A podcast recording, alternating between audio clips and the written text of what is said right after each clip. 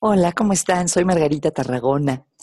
Ayer fue cumpleaños de una amiga y como estamos en confinamiento, hizo una fiesta de cumpleaños virtual y nos conectamos varias personas, hubo música, cantamos la canción típica de cumpleaños que en México es la de las mañanitas, cada quien tenía algo de beber en la mano y fue una pequeña celebración virtual que nos llenó a todos de mucha alegría y me hizo pensar en la importancia de los rituales.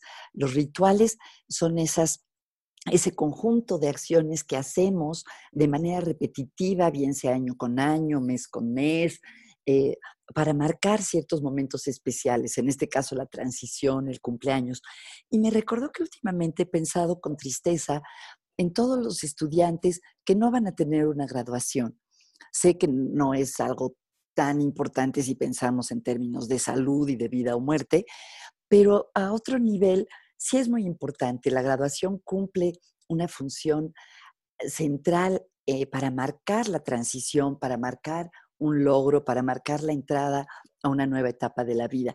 Entonces, aunque todavía no estamos cerca de la época de graduaciones, sí sabemos que la mayoría de las escuelas, de las universidades, seguramente no van a abrir sus puertas a tiempo y ojalá a las instituciones y a las familias se nos ocurran maneras de crear un verdadero ritual para nuestros graduados.